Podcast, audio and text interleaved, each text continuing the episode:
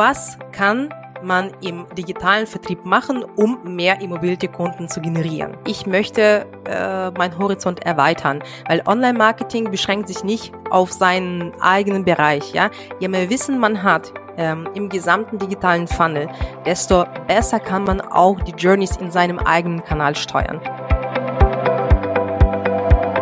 Herzlich willkommen zu der fünften Folge des Online Marketing Podcasts Mach's einfach.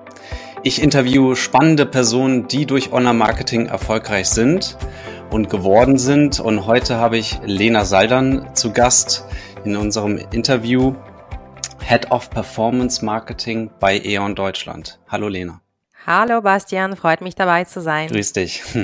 Also, ähm, wie komme ich überhaupt auf E.ON? E.ON ist meiner Ansicht nach der erfolgreichste Stromanbieter in Deutschland. Ähm, das habe ich zumindest so aus, auf Basis meiner Kennzahlen sehen können, was jetzt so YouTube, äh, SEO angeht. Da habe ich in meinen Tools mal reingeschaut. Und äh, du bist insbesondere für das Performance Marketing zuständig. Ähm, Lena, stell dich doch einmal kurz vor, auch was insbesondere das Performance Marketing bei E.ON bedeutet. Wie schon angesprochen, Lena Salder mein Name. Ich äh, leite den Bereich Performance Marketing und Online Marketing Intelligence. Was heißt das ganz genau? Also das umfasst den kompletten Funnel, digitalen Funnel in der Akquise. Also ich bin eben im Vertrieb angesiedelt. Sprich, wir betreiben äh, beispielsweise den ähm, den Upper Funnel, angefangen mit Display-Maßnahmen, mit Programmatic Advertising und ähnlichem. Äh, dann übergeht das Ganze in das Thema SEA, also Search Advertising. Und natürlich haben wir auch weitere Kanäle wie beispielsweise Affiliate Marketing, Influencer Marketing oder eben E-Mail Marketing, die diese Kanäle, diesen sozusagen Upper Funnel mit Lower Funnel Maßnahmen unterfüttert. Und außerdem in meinem Bereich befindet sich auch das ganze Thema Conversion Optimierung beziehungsweise Customer Engagement ähm, Optimierung, ja, oder Userführung sozusagen innerhalb der Online-Kanäle, äh, wo ich ein Team von äh, fünf Kollegen habe, die im Endeffekt äh, die ganzen Journey sich angucken, ähm, Personalisierungsmaßnahmen machen, Conversion-Optimierungsmaßnahmen identifizieren und im Endeffekt dafür sorgen, dass äh, der User, der zu uns gekommen ist, über die Traffic-Kanäle, die wir davor aktiviert haben, dass der auch konvertiert. Darüber hinaus ist ist auch in meinem Team das Thema Marketing Intelligence. Was heißt es ganz genau? Das ist im Endeffekt datengetriebenes Marketing, wenn man das so ähm, verstehen möchte. Ähm, äh, da gibt es auch zwei Kollegen, die zum einen eine integrierte Marketingplanung machen, also sprich, die identifizieren anhand dieser Journeys, identifizieren sie die notwendigen Maßnahmen im Online-Marketing, also was, was muss denn gemacht werden, also äh, welche Maßnahmen für welche Kampagne, für welchen User passen würden und der zweite Kollege, der ist dafür zuständig, dass er einfach äh, sich äh, mit den Zahlen auseinandersetzt, sprich die ganzen ähm, Zahlen prognostiziert, ähm, die ganzen Reportings erstellt, äh, das Thema Attributionsmodellierungstools, äh, Marketing Mix Modeling und ähnliches auch betrachtet. Also im Endeffekt, das ist eher so ein so ein Zahlenguru im Bereich ähm, im Bereich digitales Marketing. Und mh, hm, das ist im Endeffekt mein Team äh, und das ist, was wir bei uns im Team managen, äh, denn äh, das Thema digitaler Vertrieb ähm, hat an Bedeutung einfach gewonnen, sehr stark, auch vor allem in Corona-Zeit, in den letzten Jahren, dadurch, dass einfach der Direktvertrieb nicht möglich war. Ähm, und das bleibt auch weiterhin aktuell und vor allem, das wird ja auch in der Zukunft weiterhin aktuell bleiben. Genau. Und vielleicht noch ähm, ein Wort zu, zu meiner Person. Also ich bin ähm, seit circa zwölf äh, Jahren im digitalen Marketing, bin äh, auch äh, so ein Digital Native, da bin ich auch auf, aufgewachsen mit diesen ganzen Themen, habe meine erste Webseite mit 16 äh, gebastelt und äh, äh, mache das Thema digitalen Marketing eher aus Leidenschaft äh, als nur rein aus beruflichen Gründen, sagen wir so. Und du warst ja sogar auch schon mal Radiomoderatorin, wenn ich das richtig gesehen habe. Ja, ja, genau. Das ist richtig. Also da war ich tatsächlich Radiomoderatorin und äh, ja, das ist eher so ähm, meine zweite Schiene. Deswegen mache ich auch einen eigenen mhm. Podcast so gerne, weil ich einfach, ähm, also dieses Mikro liegt mir einfach, ähm, ja. Man hört's auch. äh, ja, und ähm, ich bin froh, auf jeden Fall heute dabei zu sein, um etwas mein Wissen zu teilen. Ja, ja ich meine, du hast ja auch alles schon durchlaufen, wenn ich das so richtig gesehen habe. Ich meine, du warst auch Dozentin für Online-Marketing, hast eine eigene Agentur gehabt und ähm, warst auch, hast äh, mehrere Stationen als Online-Marketing-Managerin durchlaufen. Ähm, von daher fand ich es einfach auch mega spannend, mit dir zu sprechen, äh, weil du einfach so viele Facetten in, in deiner Person vereinst. Du hast die verschiedenen Sichtweisen ähm, in der Agentur, ähm, ne, aber auch als, du hast das Wissen weitergegeben als Dozentin und äh, warst, bist jetzt auch noch im Unternehmen tätig. Also das heißt, du hast alle Sichtweisen drauf und du weißt sogar auch, wie man Online-Marketing auch im eigenen Unternehmen aufbaut. Ähm, von daher mega spannend. Genau. Ähm, und bei E.ON ähm, habe ich ja auch so eingeläutet, dass ihr auch so erfolgreich seid durch Online-Marketing. Und du sagtest ja auch, dass jetzt ja auch natürlich durch äh, Corona noch immer wichtiger auch wurde für E.ON. Kann ich mir auch so auch vorstellen. Ähm, du leitest ja ein Team von 15 Personen. Ähm, Genau, ja. Was ja auch sicherlich natürlich auf der auf Basis dieser Größe von E.ON ja auch notwendig ist. Vielleicht kannst du ja mal einmal erläutern, was ihr alles unter in deinem Team Performance Marketing und Online Marketing Intelligence ähm, alles so vereint, was ihr damit meint und macht. Mhm, mhm. Also im Großen und Ganzen ist unser kompletter digitaler Vertrieb in insgesamt drei Teams aufgeteilt. Ja? Es gibt zwei Teams von Category Managern. Das sind die Kollegen, die eher die ganzen Journeys aus vertrieblicher Sicht betrachten, äh, die sich um die Produkte kümmern, äh, die sich um, äh, sag mal so, äh, die Vorbereitung der Journeys auch kümmern. Also sprich beispielsweise, ähm, wir nehmen ein Launch von einem Produkt, beispielsweise im Bereich Immobility und es gibt einen Category Manager, der für das gesamte Thema Immobility zuständig ist. Und diese Person äh, die nimmt einfach mal dieses Thema an und schaut, was kann man im digitalen Vertrieb machen, um mehr Immobilienkunden zu generieren. Und ähm, wir sind für das Performance Marketing zuständig. Ja, wir sind sozusagen ein Puzzleteil des gesamten digitalen Vertriebs. Es gibt auch noch Marketingkollegen, die sich beispielsweise mit Branding beschäftigen, sehr stark, auch im digitalen Bereich. Beispielsweise unsere Content Marketing Kollegen, die ähm, auch sehr stark ähm, so einen sagen wir so, Brand äh, Awareness Content auch aufbereiten und auf die Webseite stellen. Die sind ja auch diejenigen, die sehr stark auch mit unseren SEO-Kollegen und mit unseren äh, Conversion-Optimierung-Kollegen zusammenarbeiten, um einfach mal die Webseite ähm, auf ein sehr hohes Niveau zu bringen, damit es alles sehr stark user- und suchmaschinenoptimiert ähm, entsprechend ist. Genau. Und ähm, im Großen und Ganzen deswegen ähm, haben wir sehr viele Teams, die zusammenarbeiten. Also wie schon angesprochen, zum einen dieses, dieses Category Management Team, das ähm, im äh, im Zentrum steht. Also kann man sich so vorstellen, also dieses Category Management Team ist die Sonne im Sonnensystem, ja, und alle anderen Kanäle äh, und alle anderen hm, Spezialisten im Bereich digitales Marketing, äh, das sind diejenigen, also die Planeten, die im Endeffekt dafür sorgen, dass, dass, dass, äh, dass äh, unser gesamtes System einfach sehr gut funktioniert. Mm, und Äh, ja, und ähm, natürlich äh, sind wir sehr stark auch von dieser Sonne abhängig, sagen wir so.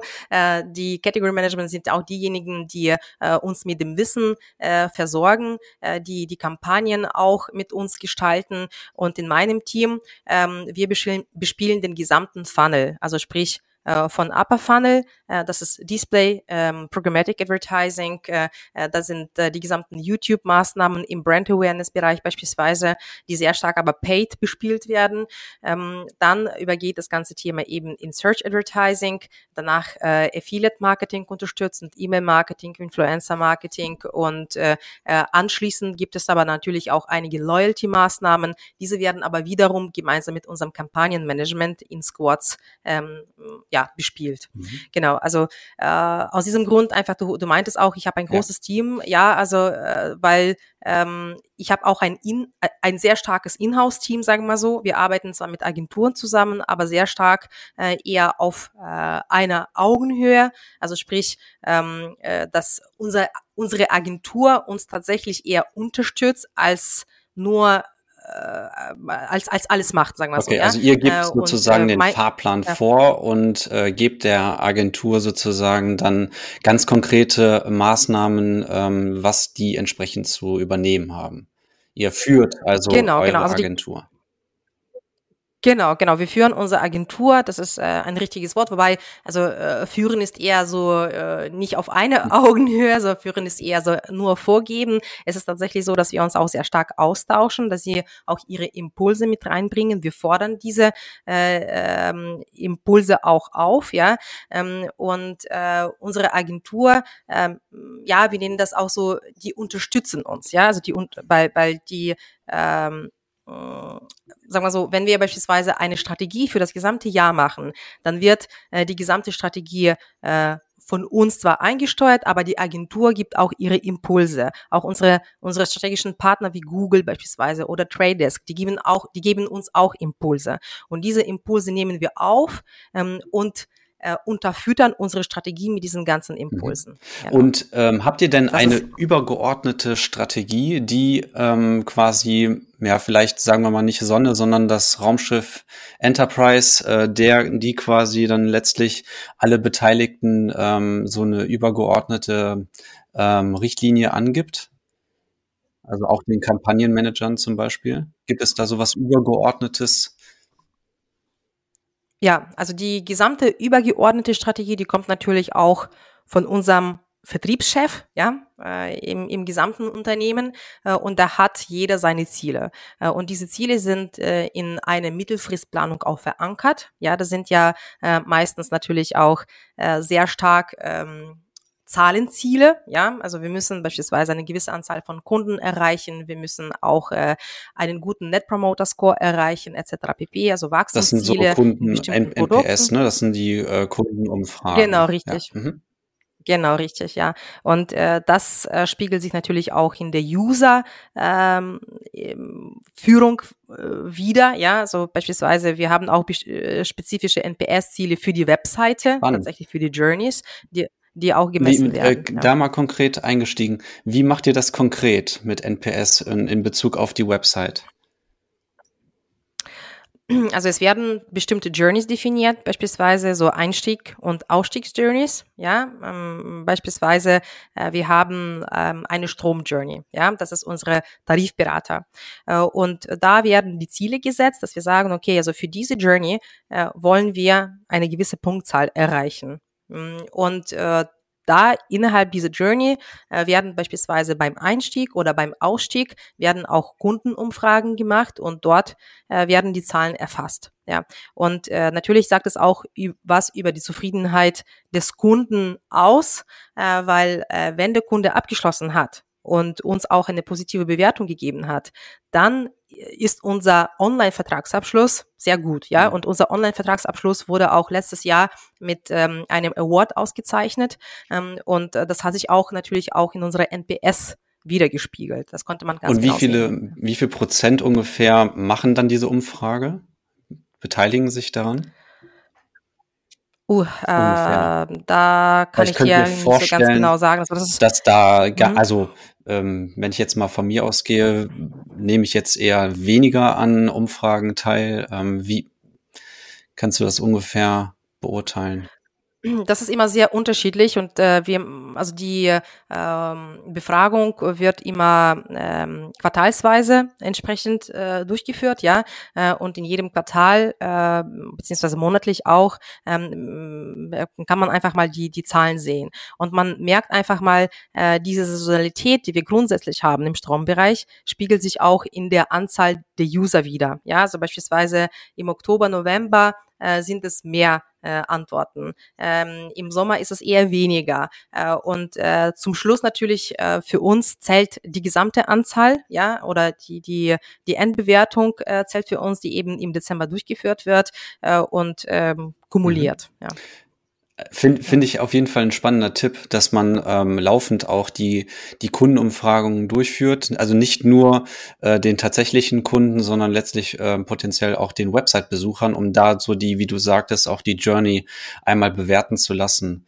Ähm, und wenn wir jetzt nur ähm, uns beziehen auf dein Team, ähm, du sagtest ja, ihr bekommt übergeordnet, ähm, sagen wir mal vom Raumschiff Enterprise, bekommt ihr äh, eure Ziele auch vorgegeben. Wie gibst du das denn weiter? Du hast dann auch ähm, Mitarbeitergespräche wahrscheinlich mit deinen, ähm, ne, mit deinen Leuten. Mhm. Wie gehst du da vor? Hast du da Quartalziele, äh, Quartalziele, mhm. Jahresziele? Wie gehst du da konkret vor?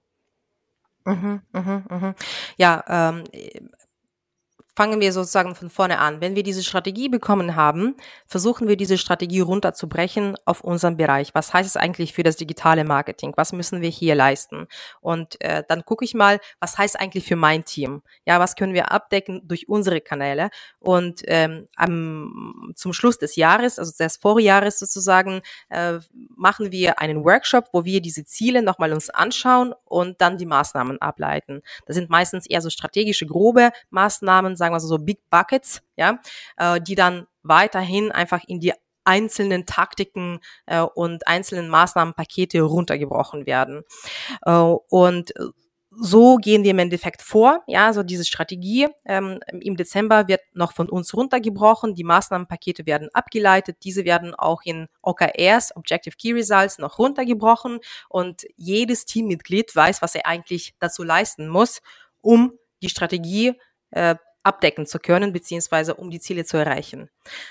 Das ist sozusagen eher äh, das, wie wir äh, das Thema angehen, um das Thema zu exekutieren. Natürlich gibt es noch das zweite Thema ist eben Mitarbeitergespräche. Also wie werden die Mitarbeiter dafür belohnt, dass sie eben auch diese Maßnahmenpakete tatsächlich umsetzen. Es gibt Mitarbeitergespräche und hm, jeder bekommt ähm, die übergeordneten Ziele natürlich, aber auch werden noch die einzelnen Ziele runtergebrochen, so persönliche Ziele, ähm, damit jeder auch weiß, wie kann er sich weiterentwickeln, um diese Ziele zu erreichen oder ähm, was soll er beispielsweise am Know-how erzielen, um ähm, das gewährleisten zu können. Also das sind so immer unterschiedliche Herangehensweisen, hm, aber am Ende des Tages äh, es ist immer sehr stark abgesprochen. Es ist, äh, wir versuchen zumindest das nicht top-down vorzugeben. Natürlich muss man manchmal auch top-down vorzugeben, aber es wird immer eine Meinung des Mitarbeiters, des Teammitgliedes wird immer einbezogen, ob überhaupt diese Ziele erreichbar sind und wie sie zu erreichen ja, sind. Ja, ich meine, man sagt ja auch,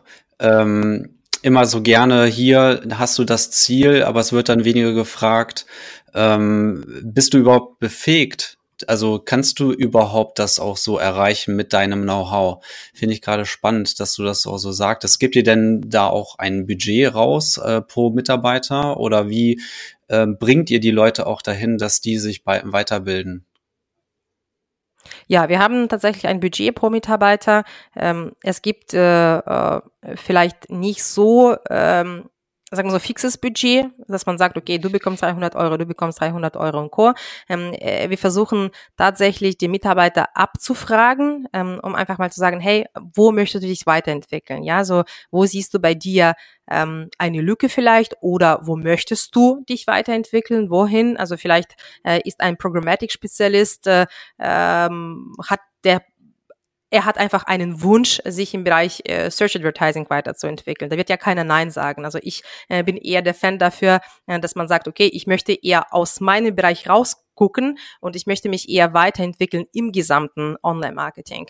Und ähm, wir gucken natürlich, äh, dass, dass jeder sozusagen seinen Wunsch erfüllt bekommt. Also da sind ja natürlich äh, äh, keine Masterstudiengänge, sagen wir so, die man dann abschließen kann, hm, aber so einzelne Konferenzbesuche oder einzelne Seminare ähm, können immer gemacht werden nach Wunsch. Wie gehst du denn damit eigentlich vor? Ähm, zum Beispiel habe ich eine Mitarbeiterin, die entsprechend mal auch abseits des eigenen Themas sich weiterbilden wollte, also jetzt mal als Beispiel so mehr in Richtung Website-Programmierung, was wir jetzt weniger anbieten, sondern viel mehr sie sich um das Thema Suchmaschinenmarketing kümmert. Ähm, dem bin ich auch ne, entspro habe ich entsprochen, auch ne, also go for it, mach es, ne, also schau, mhm, wo du dich, mhm. wofür du dich interessierst und das will ich auch nicht aufhalten. Ähm, wie gehst du damit vor? Mit, ähm, wie gehst du damit um? So. Ja, äh, du, wie schon angesprochen, also ich bin eher der Fan äh, von den Leuten, die sagen, ich möchte äh, meinen Horizont erweitern, weil Online-Marketing beschränkt sich nicht auf seinen eigenen Bereich. Ja, je mehr Wissen man hat ähm, im gesamten digitalen Funnel, desto besser kann man auch die Journeys in seinem eigenen Kanal steuern. Sprich, beispielsweise der SEA-Spezialist, der profitiert von dem SEO-Wissen oder vom Programmatic-Wissen, ähm, weil Display gibt's nicht nur im, auf Google, sondern Display ist mittlerweile oder wird mittlerweile sehr stark über Programmatic-Bereich ausgesteuert. Also ich glaube, 70 Prozent äh, der, der ähm, Budgets werden tatsächlich in Programmatic mittlerweile eingesetzt und weniger in, im klassischen Display sozusagen, ja, über Google. Äh, und aus diesem Grund, ähm, ich finde es super, wenn die Leute sagen, wenn die die Hand heben und sagen, ich möchte mich im anderen Kanal äh, weiterentwickeln. Sogar wenn das nicht unbedingt zu meinen Leistungen gehört, die ich dem Kunden anbiete, ja, wenn ich auf Agenturseite stehe. Es ist, du profitierst sogar da, ähm, davon, weil wenn diese Kollegen sich weiterbildet in diesem Bereich, dann kannst du eine zusätzliche Leistung dann anbieten. Und wenn der Kunde sagt, hey, könnt ihr das auch machen, dann kannst du es auch anbieten. Und desto mehr können auch deine Leute äh, strategisch denken, ja, und den gesamten Funnel äh, in Betracht nehmen, als nur zu sagen, okay, wir machen jetzt in diesem Kanal und schrauben nur an ja, einem Thema. Top, sehr gut, finde ich super. Ja. Mm, und wenn wir jetzt mal einsteigen ähm, in das Thema auch nochmal Agenturen unterstützen, wie gebt ihr da auch die Ziele weiter ähm, an die Agentur, dass die letztlich euch unterstützen, auch an den richtigen Stellen? Mhm. Also wir haben unsere QBAs mit den Agenturen, also Quarterly Business Reviews, äh, wo zum einen äh, die erreichten Ziele reflektiert werden, sprich wir sprechen darüber, wie sind die Kampagnen gelaufen, wie ist die Zusammenarbeit gelaufen, weil das ist auch sehr wichtig, dass die Zusammenarbeit zwischen der Agentur und zwischen dem Unternehmen reibungslos, offen und transparent funktioniert, ja, und dass man auch darüber spricht, wenn irgendwas nicht funktioniert, äh, weil sonst, ähm, ja, ist es, das ist halt People Business ähm, und das muss einfach ja, funken, sagen wir so, äh, damit es tatsächlich auch äh, läuft. Äh, und äh, in diesem QBR sprechen wir genau über diese Themen. Sprich, ähm, was haben wir erreicht, was wollen wir erreichen, was hat uns ähm, ja gehindert, um unsere Ziele zu erreichen und was müssen wir tun, um einfach nächstes Mal besser zu sein. Ja, also das ist im Endeffekt so ähm, zahlenbasiertes, aber auch verhaltensbasiertes Reflexionsmeeting, mhm. sagen mhm. wir so. Ja. ja.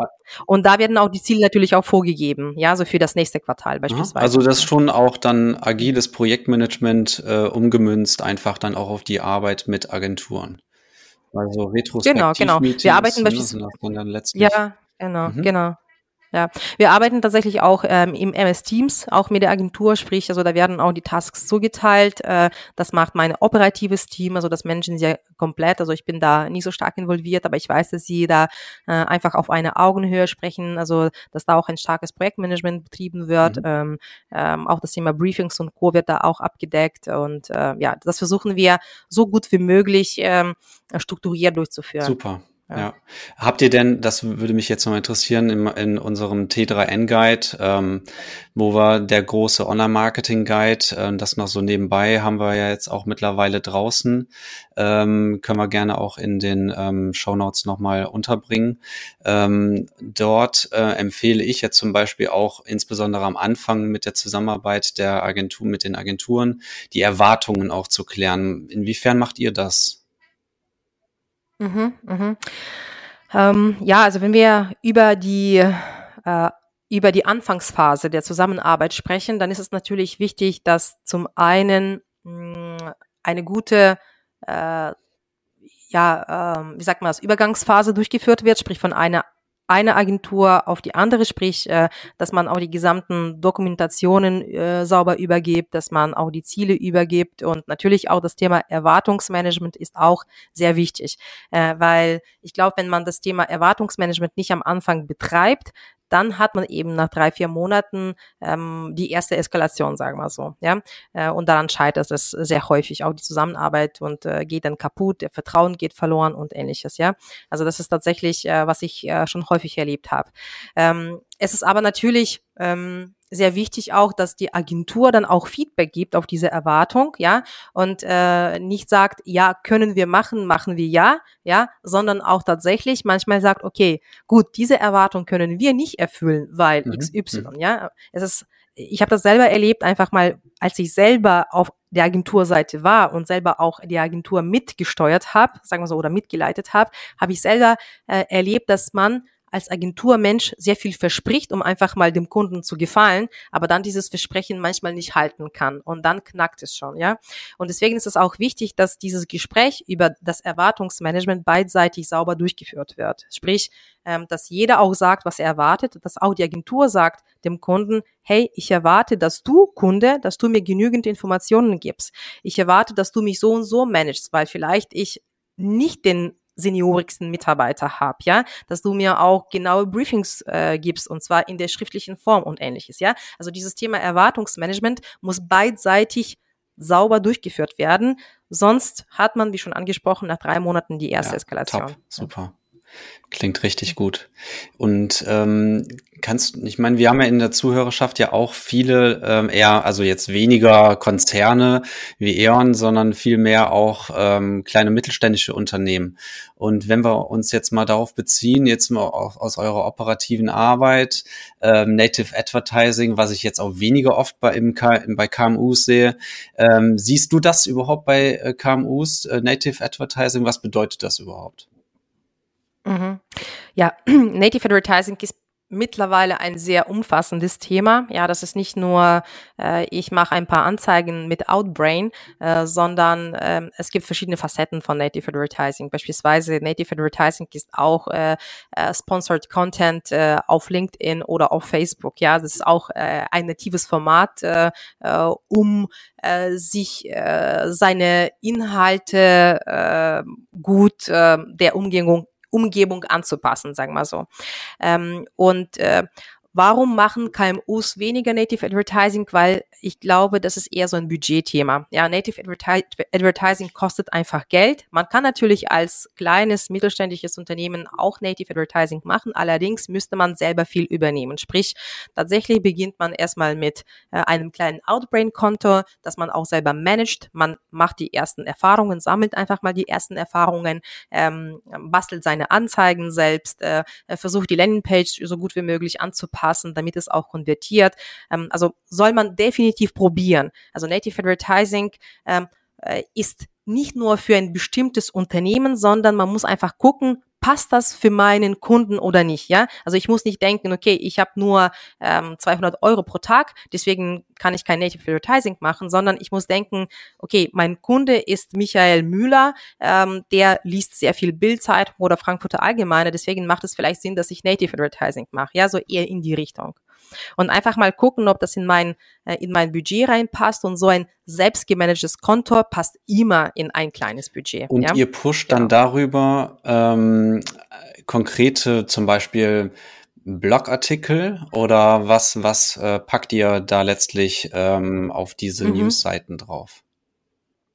Ja, also wir machen das tatsächlich sehr unterschiedlich. Also wir ähm, kaufen auch sehr viel programmatisch ein im Bereich Native, ja, ähm, aber auch hatten wir schon ähm, ein selbstgemanagtes Konto äh, gehabt. Also sprich, äh, äh, ein äh, Kollege von mir, ähm, der auch für das Thema SEA zuständig ist, der, äh, der hat auch sehr viel experimentiert im Bereich Native Advertising, zum einen mit Tabola, aber auch mit Outbrain äh, und der hat für unsere Solarseiten oder Heating-Seiten hat er auch Native Advertising gemacht und das hat auch relativ gut funktioniert funktioniert, wenn man sehr viel Content hat, ja. Also sprich, ähm, es äh, für so ein Native Advertising Format wird wahrscheinlich so eine reine Verkaufsseite nicht funktionieren. Äh, man sollte eher einen guten Content aufbereiten, sprich, wo der User auch was daraus lernen kann und dort irgendwo tatsächlich auch ähm, eine Lead-Generierung mit einbauen oder eine Conversion mit einbauen. Entweder im ähm, irgendwie about the fault, ja, so ganz am Anfang irgendwo einfach ein Call to Action einzubauen äh, oder irgendwo unten dann, wenn die Landingpage oder die Info vorbei ist, dass man nochmal ein Call to Action einbaut und dort äh, den User auffordert, äh, ja, irgendeine Conversion durchzuführen, sei es ein Lead oder tatsächlich ein Verkauf, ja. Genau, aber Native Advertising an sich äh, funktioniert leider nicht im Lower Funnel sehr stark. Also zumindest ist es meine Erfahrung. Es gibt bestimmt mehrere Experten da draußen, die dann sagen, nee, Lena, du erzählst gerade Quatsch. Wir haben das auch im Lower Funnel sehr gut äh, umgesetzt. Nach meiner Erfahrung, das funktioniert sehr gut im Awareness-Bereich oder eben im Bereich Engagement, wo man den User erstmal warm macht. Also überhaupt mal auf ein Thema aufmerksam machen. Macht, ne? Genau, ja, richtig, okay. ja, richtig. Ähm, Lena, wir sind schon fast am Ende ähm, des Podcast, der Podcast-Folge. Ähm, ich habe jetzt noch äh, einen Überfall auf dich vor, ähm, dass du der den Zuhörerschaft noch drei Tipps äh, zur Führung im Online-Marketing gibst. Das wäre toll, wenn du denen die Tipps noch raushauen könntest. Ja. Erster Tipp, nimm dir die Leute in dein Team, die besser sind als du selber. Also sprich, ähm, tatsächlich so die besten Spezialisten auf dem Markt finden, äh, die reinholen, äh, von ihnen lernen, ihnen äh, die Möglichkeiten in die Hand geben und sie einfach machen lassen. Das ist sozusagen der erste Tipp. Äh, der zweite Tipp, ähm, zeig deine Leidenschaft selbst. Ja, also sprich, nicht nur ähm, führen im Sinne von Tasks vorgeben, sondern auch mitmachen. Ähm, die Leute mit deiner Leidenschaft selbst inspirieren, mit deinem Wissen inspirieren, was du hast und oder teilen kannst. Ja, also sei ein Teil des Teams, nicht über dem Team, sondern Teil des Teams. Das ist der zweite Tipp. Und der dritte Tipp ähm, ist ähm, just do it. Ja, sehr viel experimentieren sehr viel experimentieren, weil im Online-Marketing, sogar wenn wenn du ein kleines Budget hast, kannst du trotzdem sehr viel testen. Und man soll auch testen, weil Online-Marketing ist immer sehr beweglich. Man soll ständig sein Know-how auch auffrischen lassen, eigentlich im Idealfall alle zwei Wochen, sagen wir so. Und dann einfach mal je, also jede einzelne Neuigkeit einfach mal ausprobieren. Und wie gesagt, auch mit 200 Euro Budget kann man das machen. Hm, ich, ich glaube, das ist immer so das Problem bei den kleineren Unternehmen, die haben nicht das Budget, um irgendwas Großes zu testen. Und bei großen Unternehmen, man hat gegebenenfalls nicht die Möglichkeiten auf, aufgrund bestimmter Restriktionen, ja. Aber trotzdem, wir versuchen so viel zu testen wie möglich, weil wir wissen, daraus lernen wir und äh, daraus können wir einfach mal neue Strategien. Ja, und man kann es auch im kleinen Maße auch äh, mal einfach mal testen. Ne? Genau, das hat auch Sebast ja. Äh, Bastian Siebers von babymarkt.de auch so. Der, der äh, sagt da zum Beispiel, komm, wir wetten um eine, um eine Kiste Bier ähm, und wir testen einfach mal äh, diese, diesen, diese Idee einfach mal aus. Also ähm, geht auch damit einher. Ja. Ähm, vierte Folge des Podcasts. Ähm, das noch als Tipp. Vielen Dank, Lena. Ähm, wenn man dir folgen möchte, auf LinkedIn, glaube ich, ist eine geeignete Kanal, ne? Genau. Lena Saldan einfach genau, mal suchen. Genau, auf LinkedIn. Und, äh, Korrekt, und ja. deinen Podcast auch hören. Ähm, danach einfach auch mal suchen, Lena Saldan, Digital Heroes Talk. Ähm, ich danke dir vielmals, waren tolle Insights, ähm, auch vor allem aus deiner Arbeit bei E.ON. Vielen Dank, Lena.